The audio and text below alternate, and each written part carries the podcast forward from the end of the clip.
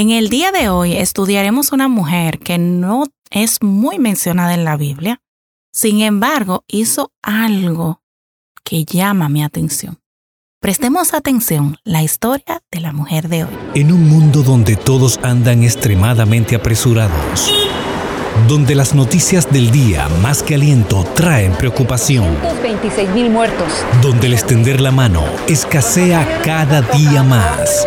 Por favor. Llega una palabra fresca de aliento que trae restauración.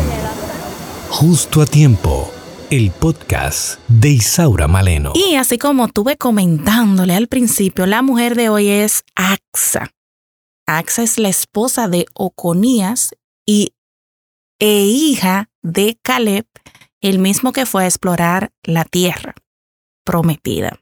No habla mucho de ella, sin embargo, lo poco que dice habla de una mujer que amaba al Señor.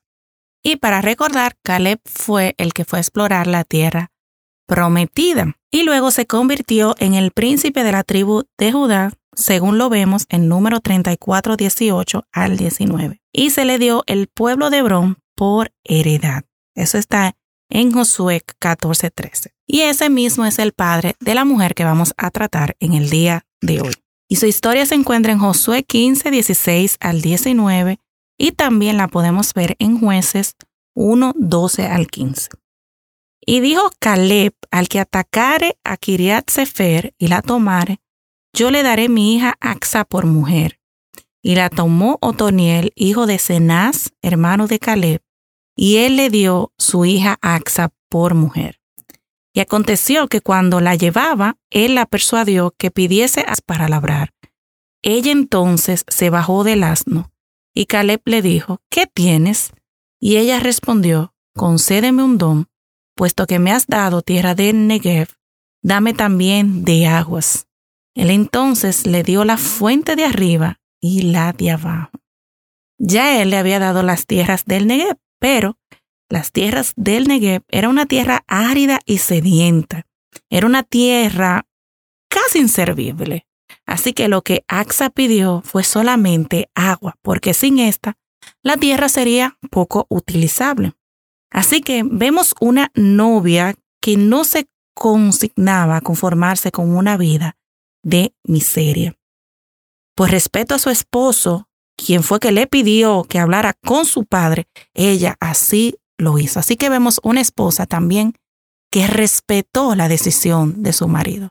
Ella pudo decirle, como era algo habitual en ese tiempo de que los hombres eran que hacían los tratos con, con los padres, ¿verdad? Sin embargo, cuando su esposo le hizo la petición, ella fue y cumplió el mandato. Así que vemos cómo Caleb no solo la complace, no solo le dio los manantiales de arriba, sino también los de abajo.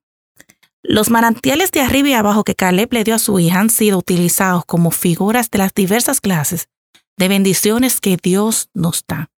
Asimismo, también nuestro Padre Celestial nos promete dar los deseos de nuestros corazones. Pero ojo, debemos aprender que podemos venir a Él en oración sin ningún temor, sabiendo que, como en su palabra dice muchas veces, hay una condición. Entonces, si me obedeces, si me amas, ese sí de inicio implica que debe pasar algo para que entonces suceda lo demás. Salmo 66, 18 dice, Si en mi corazón hubiese yo mirado a la iniquidad, el Señor no me habría escuchado. Santiago 4, 2 al 3 también nos explica que no recibimos lo que pedimos porque pedimos mal. Así que recibiremos la bendición de Dios a la medida que nosotros le obedecemos a Él, a la medida que nosotros vivimos una vida conforme a su voluntad y también cuando pedimos conforme a lo que Él ya estableció. Así que no tengas miedo.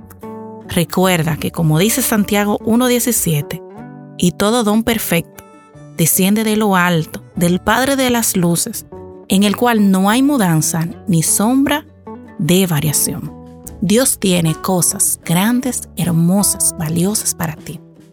Y yo amo a, ese Dios que tú y yo servimos, que no solamente está pendiente de las cosas grandes, sino también está pendiente de cada detalle, hasta lo más mínimo de tu vida. Solamente debemos poner nuestra confianza, poner nuestra vista en Él, hacer su voluntad.